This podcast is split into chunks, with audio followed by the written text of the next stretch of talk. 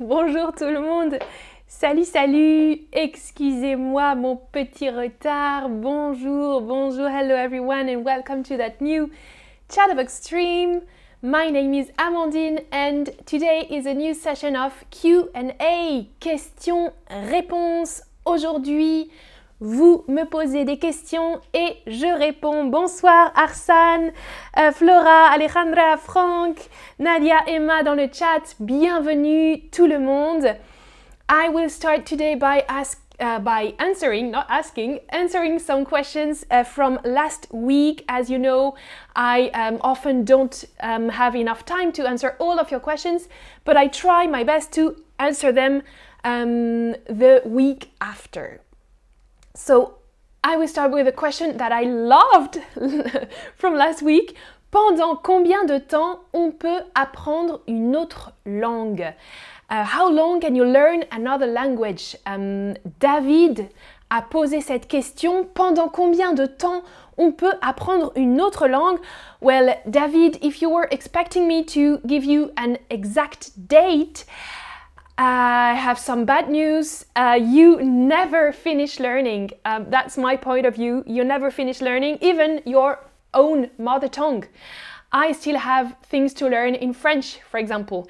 I always uh, discover new uh, vocab um, when reading, and um, the language is evolving, so it's always um, the, a good occasion, une bonne occasion pour apprendre encore avec l'évolution de la langue.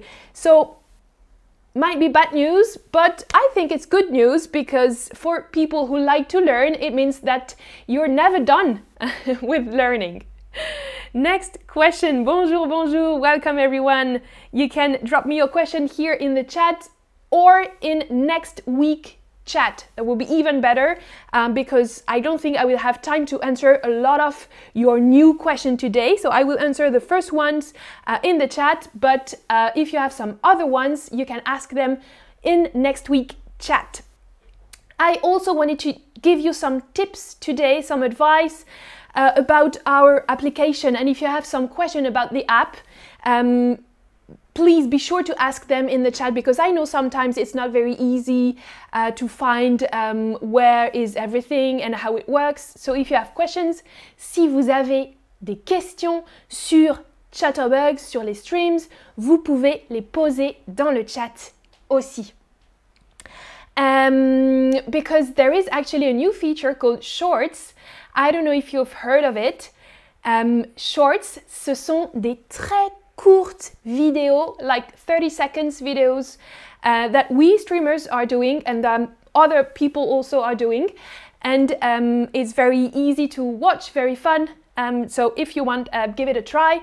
You can find them um, in the same app, actually, at the bottom of your screen. You have a play uh, button, and if you just click, then you'll see some shorts um, in the different languages and you can even bookmark them and save them for later, as well as uh, the streams. If you like very much a stream, you can bookmark it for later to show to your friend or just for you to remember. And Anna in the chat is saying, J'aime bien les shorts, très rigolo. Oui, very fun. I also like them and um, I've made a few. Go have a look. uh, also, I wanted to say that some of you might have a problem, and I know that happened to Chris. I don't know, Chris, if you're here today in the chat, but I think it happened to you twice this week in um, two of my streams that you were not seeing me. So if you're in a stream, waiting for a stream at the due um, date, but you're not seeing the streamer, try to exit and come back. Ok Si vous voulez regarder un stream et que vous ne voyez pas le streamer, but you are seeing people commenting in the chat. Vous voyez des commentaires dans le chat, mais pas le streamer. Essayez de quitter le stream et revenir. Mm? Try to leave it, to exit the stream and then come back, and that might work because actually it happened to me. Uh, I wanted to um, watch a stream from another streamer and I couldn't. I was stuck in the chat and not seeing the streamer. But if I, um, after I exited and came back in the stream, I was able to see it. And I also like when you're answering each other in the chat, giving some advice and answering some questions. It's very nice um, of you, and I like seeing that. And Juliana is saying J'aime regarder les leçons avec vous. Merci, merci Juliana, c'est très gentil. Ok, prochaine question. Uh, c'est une question de Coral, Coral um, 23. And um, Coral was asking Can you talk about pronouncing final consonants? Especially, I'm confused about plus and fait, plus and fait. Uh, okay, I will make a stream on the pronunciation of plus or plus because actually there are three different pronunciation plus, plus, and plus when you're making the liaison with another um, word that is following. Uh, but it's a very wide topic actually. What I can say, what is the easiest thing to say is that in negative sentences, you don't pronounce the S, the final S. Plus. Je n'aime plus le français. I don't like French anymore. Je n'aime plus le français. Okay, I'm not pronouncing the final S. But you have some other, a lot of other rules, and I think it would be better if I make a whole stream about that. But about your second uh, word, which was fait, have a look at this. Fait can be a verb, okay, a conjugation of the verb faire, to make, to do. Faire, le verbe faire. For example, in the sentence, il fait beau. Il fait beau, the weather is nice. Or, elle fait des crêpes. She's making crêpes. Right? Um, you can see that the final T is not pronounced. So most of the time, when fait is a verb, you don't pronounce the final T. Il fait beau, elle fait des crêpes. Unless it's in a question. Fait-il beau? Is the weather nice? Fait-il beau? Then you're making the liaison with uh, the next word. Fait-il beau? Okay? Then when fait is a noun, so not a verb but a noun, un fait, a fact, you can pronounce it and you cannot pronounce it. It's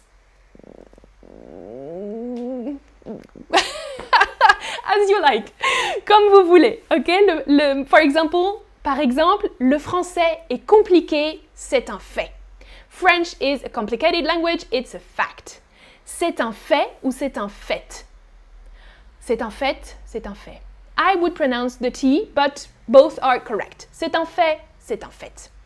But in the plural form, you do not, do not pronounce the T, right? Un fait ou un fait, singulier, des faits, pluriel, des faits. Silent T and silent S. Des faits. Un fait, un fait. Okay? And then you have some um, idioms, some um, expressions that are using that word. And it depends. Most of the time, you pronounce the T, like in en fait. En fait, actually. En fait, euh, je suis française. Actually, I'm French. En fait. Mm -hmm. Au fait. By the way. Ah, au fait, um, je voulais vous parler des shorts. Oh, by the way, I wanted to talk to you about shorts. Mm -hmm. Au fait. You pronounce the T. But if you want to say absolutely, if you want to agree with someone, you can say tout à fait. Tout à fait. And that, in that case, you do not pronounce the final T right? Tout à fait. And Anna Caraldo is making a joke in the chat. C'est un fait ou une fête. Exactement. Un fait hmm, ou un fait et une fête with a different spelling and different meaning, of course. and yes, welcome, Stuart. Um, we're happy to have you here for your first stream. It's a special stream today, Q and A. Uh, but um, so yeah, it's a bit special. I'm answering some questions from um, you users. But if you want to have a look at um, some other streams, uh, go check in the catalog. Okay, next question. Quelle est la différence entre tout et tu? And uh, someone answered kind of that question in the chat. Uh, it was a question from Sarah, what's the difference between tu and tu? Um, of course, tu means all, everything, and tu is a pronoun, subject pronoun you. But I think your question might be about pronunciation because they are very um, close. Well, not for French, but I know for uh, some foreigners, they cannot really hear the difference, so I will try to pronounce them. First one, tout, tout, ou, ou, ou, ou, tout. And second one, you, tu, tu, tu, tout, tout, tu. Okay? The first one with O, O, U, tu. Second one, tu.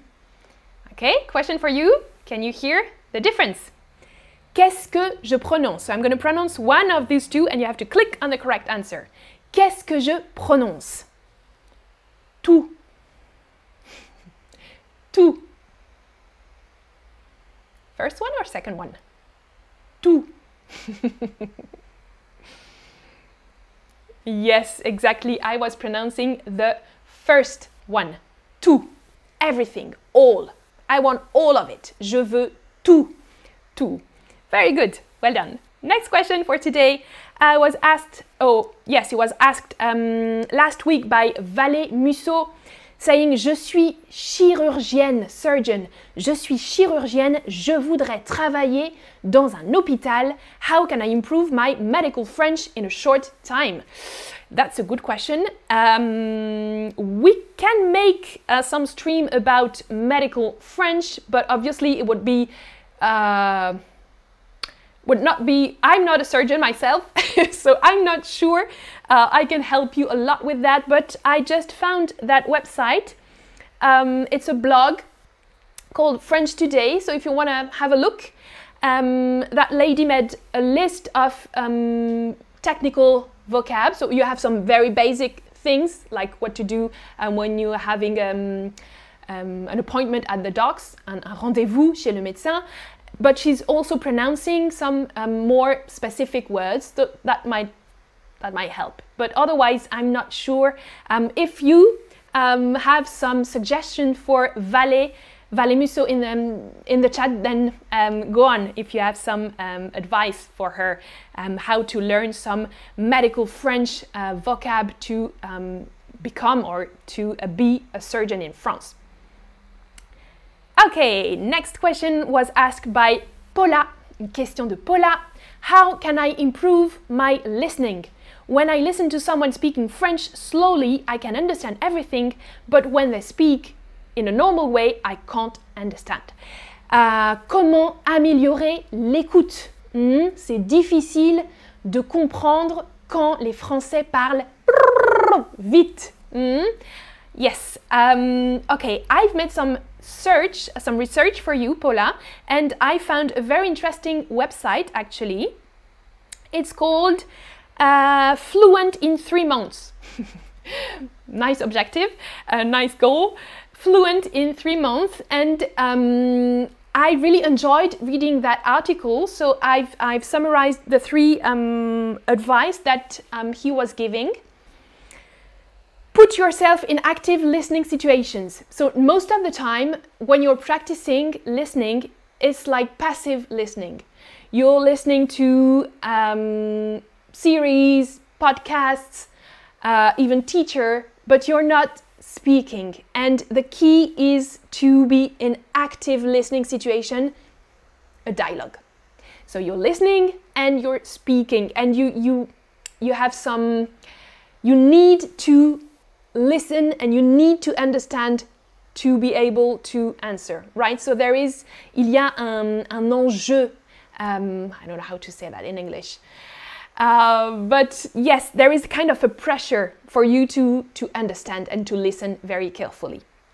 And the second uh, tip was like to spend more time actively engaged with apps or podcasts or movies. So if you want, you can still watch because it's a very good exercise to watch series, to listen to podcasts, but try to do it actively, meaning not just watching and just reading the subtitles, but trying to watch, listen, and maybe to write down what is said um, in the podcast or in the, in the series. Not all of it, but some parts, like to be really, um, yeah, to activate your brain, mm? pour activer votre cerveau.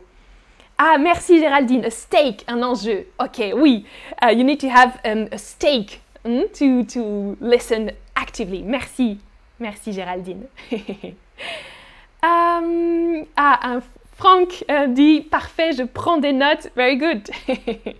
and the last tip was to use non listening activities like reading to boost your vocab. Of course. Um, if it's hard for you to listen and to understand, that might be also because you're lacking some vocab. And um, it's a good way to uh, listen and to try some more listening exercises, but also to do some other types of things that give you some more knowledge of French, French vocabulary, reading, for example. Uh, yes, and talk with real people, of course. Uh, maybe not in, um, in a francophone country, but uh, if you're having um, a one-to-one lesson, for example, in our Chatterbug platform, um, you can have some um, live lessons with French tutors, and um, I think that really helps for you to communicate, listening and um, speaking. Okay. Tarek is asking in the chat right now, je suis un peu timide, shy. Quand je parle avec un francophone, comment puis-je traiter ce problème I'm also very shy, but um, I'm less shy when I'm speaking uh, through a camera. um, ah, Tarek, you just need to, to, to go, to go for it and um, try. Normally, if you're speaking to most of French people, uh, they would be kind people and um, they would um, listen listen to you and um, be nice. So it doesn't matter if you're making mistakes, for example. If that's the reason why you're shy, uh, you shouldn't because I'm making mistakes um, in English. I'm making a lot of mistakes in Spanish, but um, and I know I don't like it, and that's also why I'm sometimes shy and I prefer to speak in French and not in English. But um, that's the key to, to practice um, and to, to gain some knowledge. So go, go for it, Tarek.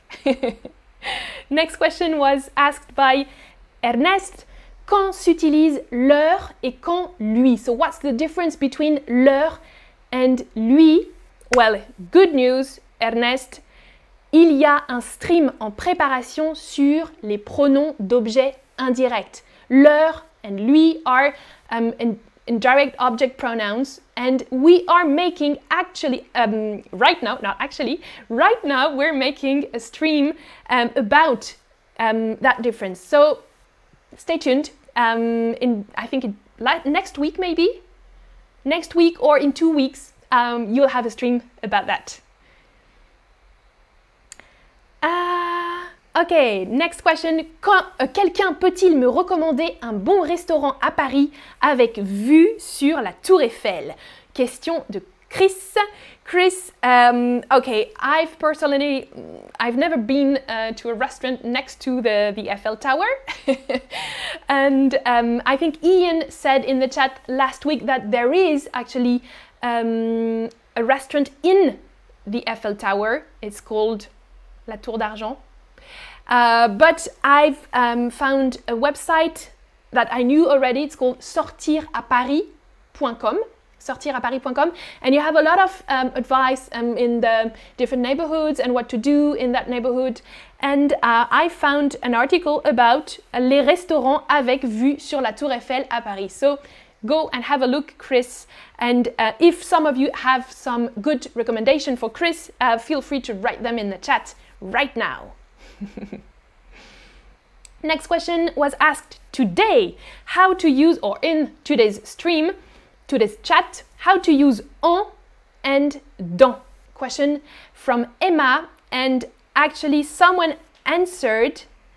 Uh, it was Arsan, and you're right, Arsan. Um, both dans and en can be translated as in in English, and les deux sont utilisés pour parler, pour indiquer un lieu ou un moment. Mais ils ne sont pas interchangeables. Mm -hmm. So we have two words in French for in in English. And uh, yes, both can use for a location or a moment, a time. Um, it's again a wide um, subject, so I think I will also make a stream um, in the series What's the Difference? Maybe? I think you know that series, and I can make one about um, en versus dans. What's the difference between en and dans? I think I can do that. And Frank, you were asking y a-t-il une expression en français qui signifie la même chose que a mal tiempo buena cara? Si, il y a une expression en français, c'est faire contre mauvaise fortune bon cœur.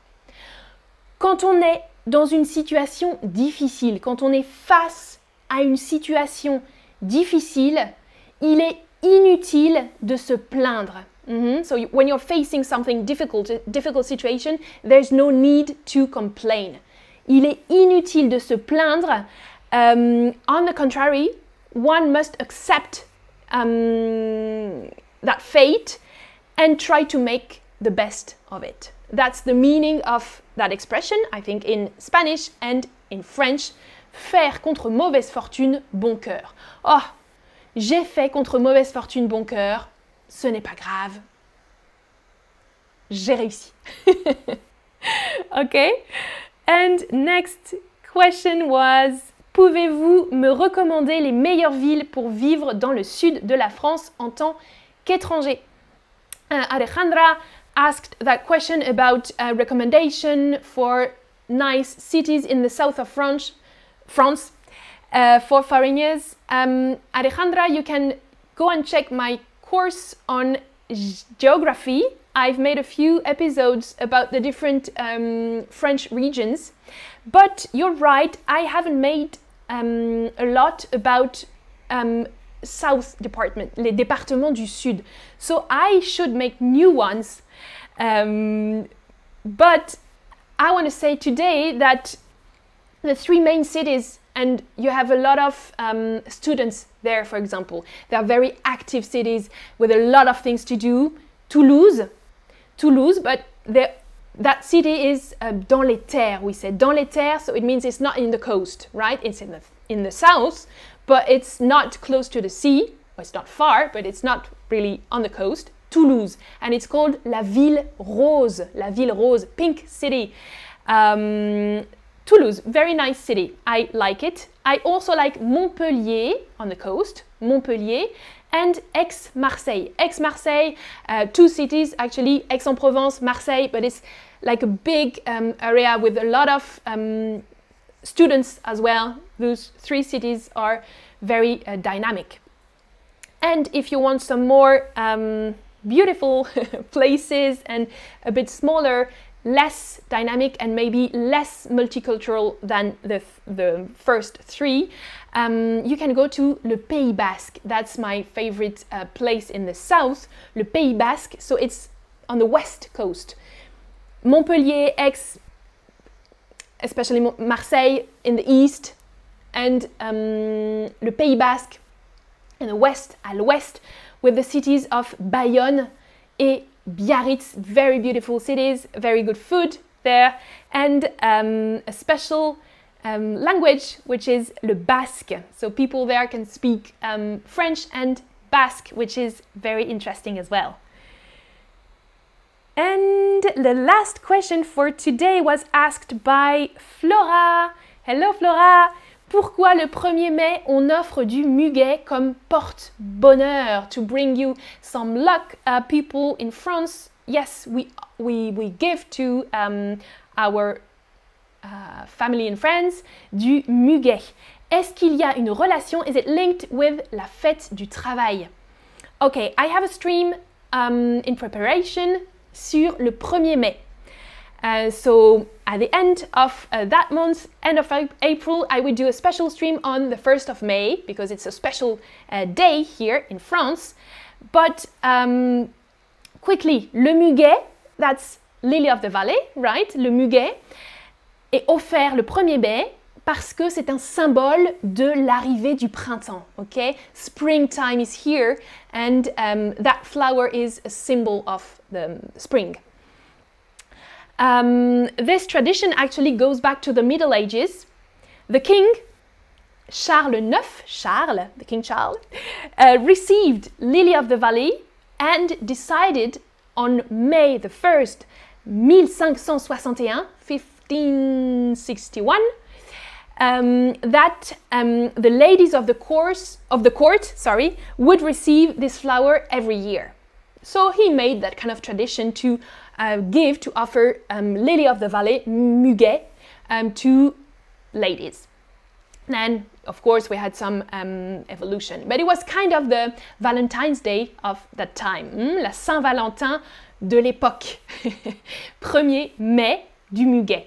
And then you have another tradition um, and another flower, l'églantine rouge, qui est le symbole, qui était, was, there used to be the symbol of the revolution, la révolution and the symbol of um, la fête du travail. Okay?